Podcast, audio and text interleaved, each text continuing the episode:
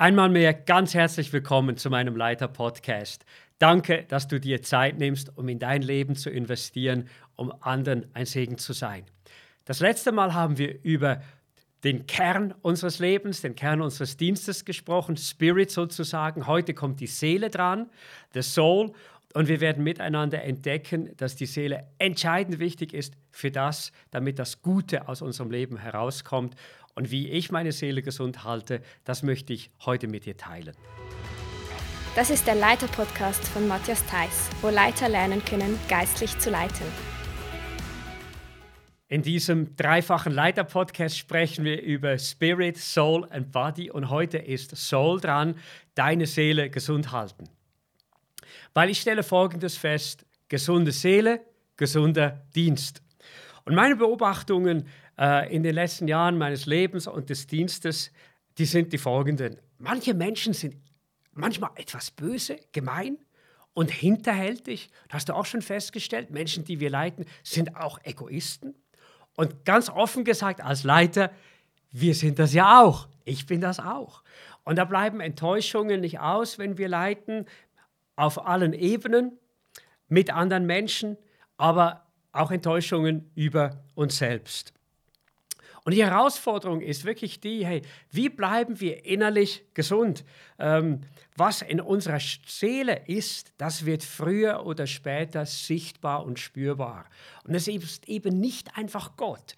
Und was mir geholfen hat, ist mal so dieses Bild gewesen, dass das Gute, das Gott in uns gelegt hat, das ist ja rein aber es wird wie durch unsere Seele gefiltert. Unsere Seele ist wie eine gefärbte Linse und je klarer das die ist, desto stärker kommt das zum Tragen, was Gott an Gutem in uns gelegt hat. Und die Frage ist wirklich die, wie können wir leiten, lieben und leben, ohne bitter zu werden? Oder wie können wir darauf achten, dass unsere Seele gesund bleibt oder wieder gesund wird? Und ich möchte dir mal die Frage jetzt heute stellen, wie geht es deiner Seele? Und vielleicht lohnt es sich für einen Moment darüber nachzudenken. Im 3. Johannes, äh, Vers 2, schreibt uns Johannes, lieber Freund, ich bete, dass es dir in jeder Hinsicht gut geht und dass dein Körper so gesund ist, wie ich es von deiner Seele weiß. Und in diesem Vers zeigt uns Johannes ein Anliegen von Gott. Er möchte, dass Spirit, Soul and Body, dass sie alle unter dem Segen und im Segen Gottes stehen dürfen. Was ohne Zweifel der Fall ist, in, mit einer friedvollen, ausgeglichenen und erfüllten Seele leben, lieben und leiten wir besser. Im Psalm 131 äh, schreibt der Psalmist in Vers 2, Ich bin ganz still und geborgen, so wie ein Kind bei seiner Mutter, ja wie ein Kind, so ist meine Seele in mir. Ein wunderschönes Bild.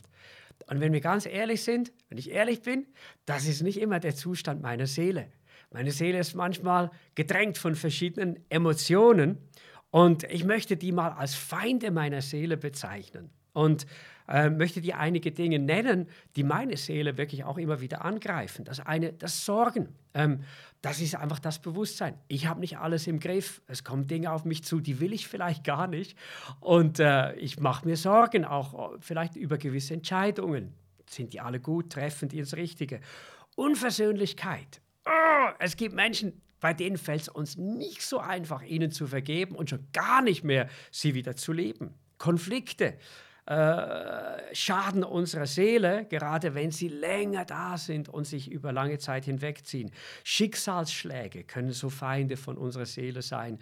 Ähm, wenn wir jemanden verlieren, der uns wertvoll ist, eigene Fehler. Ich weiß nicht, wie es dir geht. Ich kann mich nerven über meine eigenen Fehler. Ähm, und ich, ich muss offen sagen, ich verzeihe mir weniger schnell, als ich anderen verzeihe, wenn ich irgendwelche Fehler mache. Negativer Stress, gibt guten Stress. Ich denke, Leiter, die nicht in einem gesunden Stress auch hin und wieder leben, äh, weiß ich nicht, wie viel die wirklich getan bekommen, aber ich meine den negativen Stress. Ich meine die Dinge, wo wir nicht mehr zum Verschnaufen kommen. Ich meine die Dinge, wo wir uns nur noch in negativen Dingen bewegen. Und auch Zweifel. Das sind alles so Feinde von unserer Seele. Und ich denke an einen der bekanntesten äh, Männer äh, in der Geschichte, Horatio G. Spafford hieß er. Und er ist für mich so ein lebendiges Beispiel eines Menschen, der es geschafft hat, durch die schwierigste Zeit äh, seine Seele gesund zu behalten.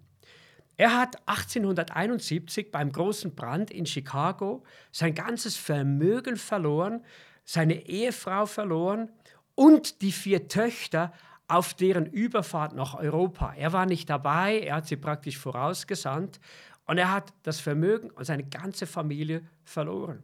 Und was tut er nachher? Ich meine, ich kann mir vorstellen, viele von uns, wir hätten gedacht, wie kann Gott das zulassen? Wir, wir wären irgendwie verzweifelt gewesen, verbittert gewesen. Ohne Zweifel, er ging durch große Trauer.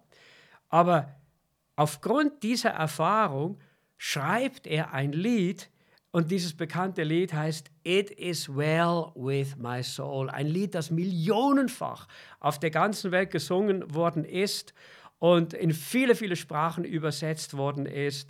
Äh, Mir ist wohl in dem Herrn, in dieses alte Lied. Und dann sagt er, When peace like a river attendeth my way, when sorrows like sea billows roll, roll whatever my lot, thou hast taught me to say, It is well, it is well with my soul.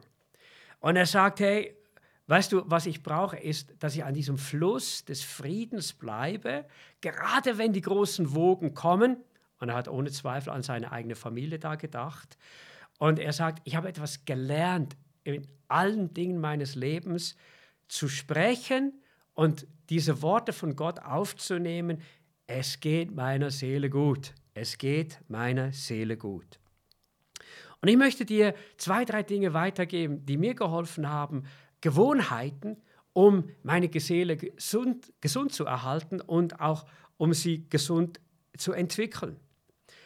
Ähm, in Matthäus 11, 29 sagt Jesus, nach dem ganzen stressvollen Dingen, sagt er, nehmt auf euch mein Joch und ich will euch lehren, denn ich bin demütig und freundlich. Und dann sagt er, und eure Seele wird bei mir zur Ruhe kommen. Denn mein Joch passt euch genau und die Last, die ich euch auflege, ist leicht. Und es wäre eine ganze Predigt hier, aber zwei, drei Highlights aus diesem Text. Jesus sagt, nehmt auf euch mein Joch. Und er geht von diesem Doppeljoch aus, das kennst du vermutlich dieses Bild, und er sagt, hey, du trägst das nicht alleine, aber trag nicht dein eigenes Joch, sondern hey, schau zu mir, schau, was ich für dein Leben bereit habe. Weil wir stürzen uns so schnell in Dinge, auch manchmal gute Ideen und Leiter wollen ja Dinge bewegen, aber nicht jedes, nicht jeder Gedanke, nicht jedes Joch kommt von Gott. Er sagt, nehmt auf mein Joch. Und ich lerne ihn zu fragen, Herr, was ist von dir? Und dann sagt er, ich will euch lehren. Das heißt, ich, ich will in meinem Leben diese innere Einstellung einnehmen, ich will konstant von Jesus lernen. Und dann sagt er, ich bin demütig und freundlich. Das heißt, ich drücke dir nichts auf und wenn du zu mir kommst, wirst du Freundlichkeit erleben. Ich werde dich nicht mit Vorwürfen überhäufen, aber du musst lernbereit sein und auch von meiner Demut lernen und dann wird etwas geschehen. Dann kommst du bei mir zur Ruhe und er sagt, mein Joch passt euch genau. Und ich muss ganz offen sagen, das ist so ein bisschen der Quest, die, die Leidenschaft auch meines Lebens geworden, immer klarer zu erkennen, was ist meine Berufung, was sind die Dinge, die Gott in meinem Leben möchte. Und dann sagt er, das passt dir genau und die Last, die ich euch auflege, ist leicht. Und ich glaube, ich muss mich fragen, wenn ich den Eindruck habe, ich bin ständig überbelastet, ist es wirklich sein Joch oder ist es mein Joch? das ich trage. Und ich ähm, habe in meinem Leben immer wieder mal Justierungen vorgenommen und habe gesagt, hey, das mache ich nicht mehr, habe abgesagt und manchmal auch große Dinge abgesagt äh, in meinem Leben, äh, die verlockend gewesen wären, die ich vielleicht auch hätte tun können, aber ich habe innerlich gespürt, das wäre nicht das Joch von Gott. Nun, ähm, was können wir ganz praktisch tun? Das Erste ist, achte auf deine Gefühle. Schaut, viele Gefühle sind ja Auswirkungen unserer Gedanken. Hast du mal festgestellt? Denk mal für einen Moment nach über irgendetwas Schweres, etwas, das dich belastet, ein Problem. Und du wirst merken, hat sofort eine Auswirkung auf deine Seele. Denk an etwas Schönes, denk an etwas Gutes und du merkst, deine Seele lebt auf. Und das können wir steuern, unsere Gedanken. Das Zweite ist, entscheide dich täglich neu für die Freude. Wie oft schreibt Paulus in diesem Philipperbrief drin, ich sage euch abermaß und abermaß, freut euch. Ich habe gesehen, äh, auch im biblischen Sinn, Freude ist weniger ein Gefühl, als vielmehr auch eine Einstellung und auch etwas, wofür ich mich öffne oder nicht. Das nächste ist, lass dich nicht stressen, wenn deine Gefühle mal nicht stimmen. Ich habe auch nicht immer einen guten Tag. Es gibt Momente, es gibt Tage, da stehe ich morgens auf und ich sage, ja, ich preise dich, aber meine Emotionen sind nicht auf der Höhe. Denke daran, ähm, Gott trägt dich und nicht du trägst Gott.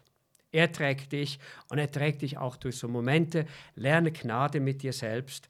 Und was mir auch geholfen hat, auch zu erkennen, meine Gefühle, das ist nicht das, wer ich bin, sondern wer ich bin, das hat mit meinen Werten zu tun.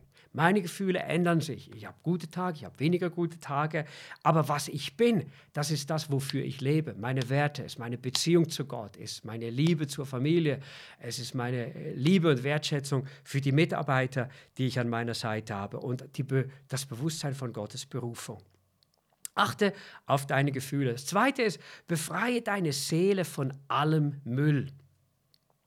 Hast du mal festgestellt, Müll, den du nicht nach draußen bringst, den du nicht entsorgst, der fängt an zu stinken. Und ich sage das ein bisschen kritisch, aber ich habe auch festgestellt, es gibt viele Christen, die stinken. Und zwar, der Grund ist der, weil sie ihren alten Müll nicht entsorgt haben. Und die Bibel gibt uns einige Dinge, wie wir das tun können. In Epheser 4, 22 spricht die Bibel, dass wir Altes ablegen sollen und dass wir das Neue von Gott anziehen sollen.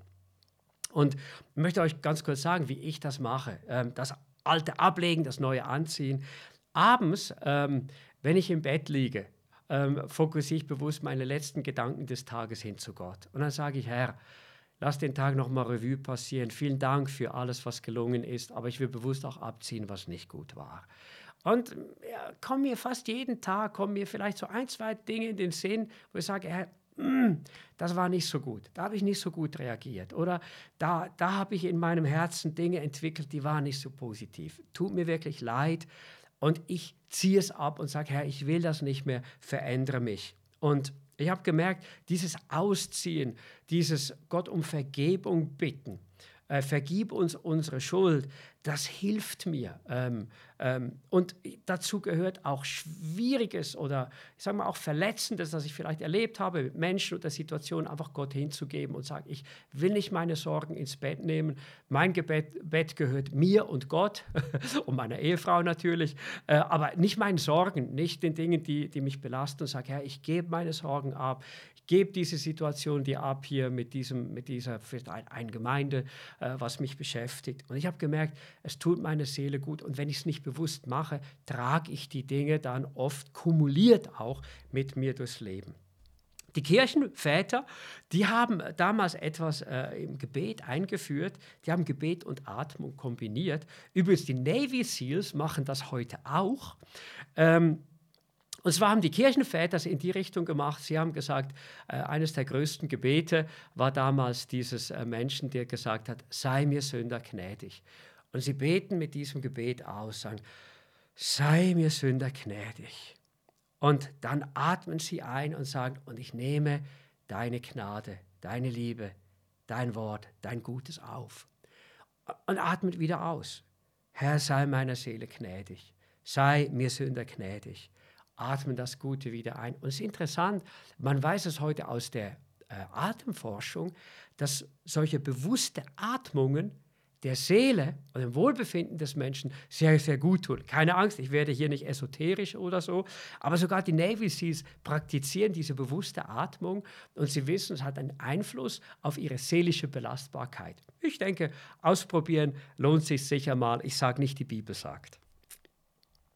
Äh, das dritte ist, erneuere deine Gedanken. Ähm, das heißt, das Gute irgendwo auch anzuziehen. Und das versuche ich wirklich zu tun, jeden Tag, wenn ich aufstehe, bewusst aufzustehe.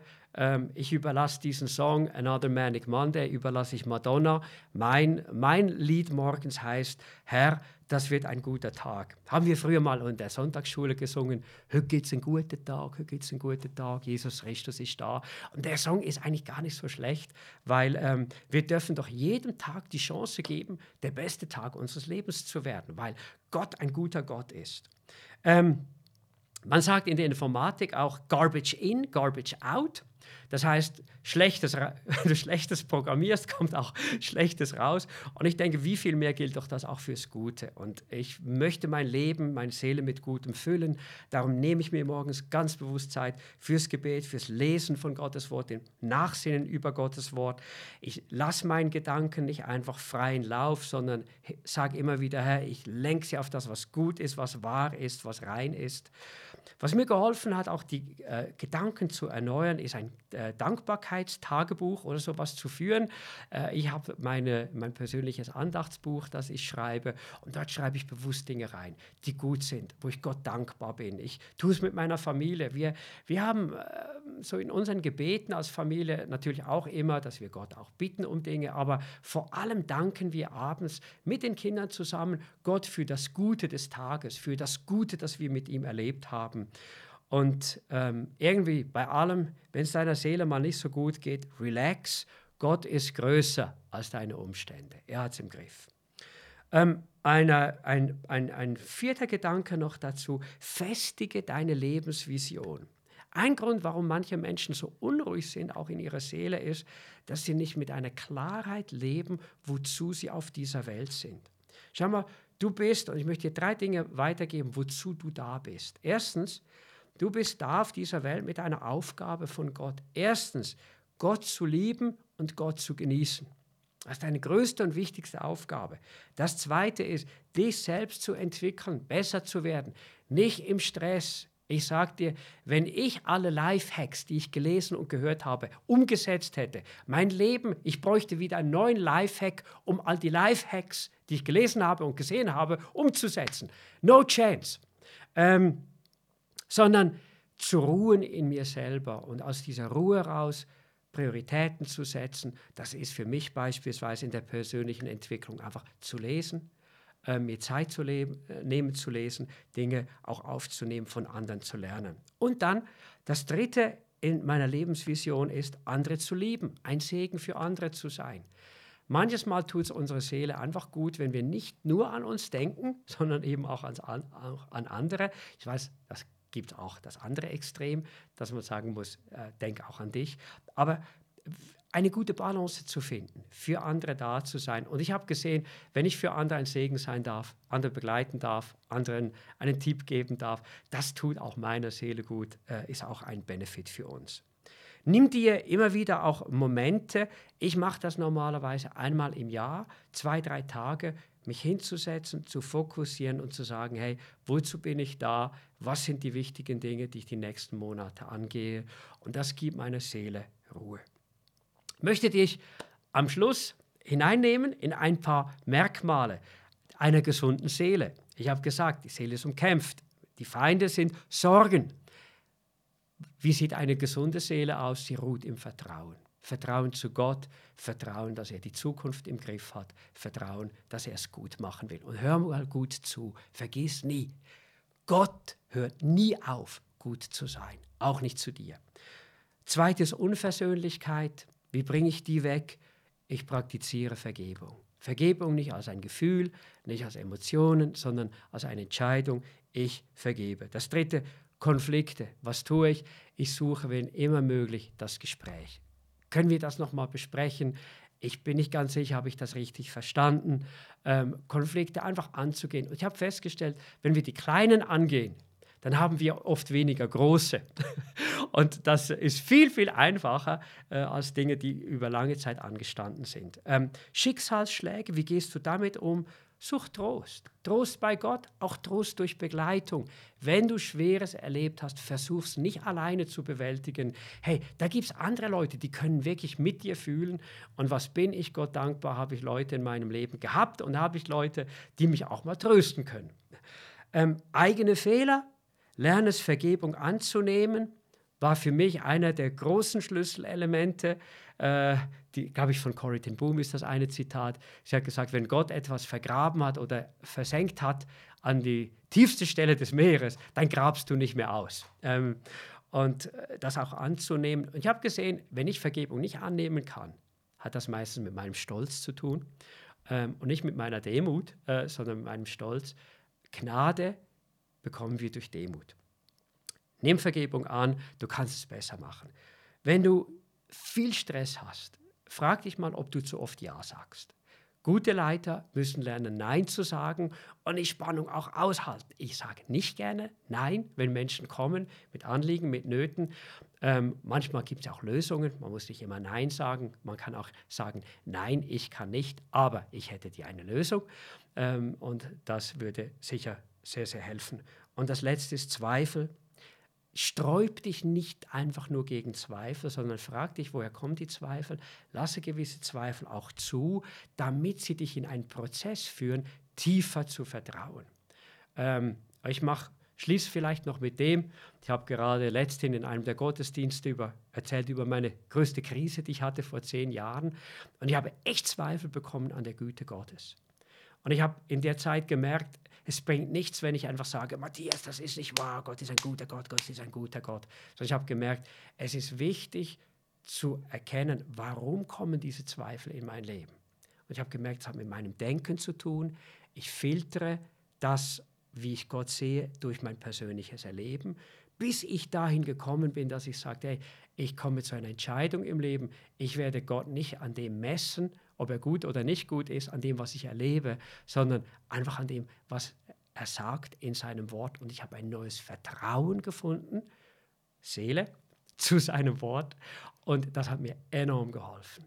Trage deiner Seele Sorge. Ich wünsche dir von Herzen, dass du bis ans Ende deines Lebens mit einer unverbitterten, hoffnungsvollen, glücklichen Seele Gott und Menschen dienen kannst. Danke fürs Reinhören in den Leiter Podcast. Wenn dir diese Episode etwas gebracht hat oder du noch Fragen hast, dann melde dich doch bei uns. Du kannst dies per E-Mail oder in der Kommentarfunktion bei leiterpodcast.church tun. Wir würden uns freuen, von dir zu hören. Du kannst den Leiter Podcast auch abonnieren, damit du ihn nicht verpasst, ihn nochmals hören oder ihn an dein Team weiterleiten. Jeden ersten Freitag im Monat erscheint eine neue Folge. Vielen Dank, dass du dabei warst und bis zum nächsten Mal.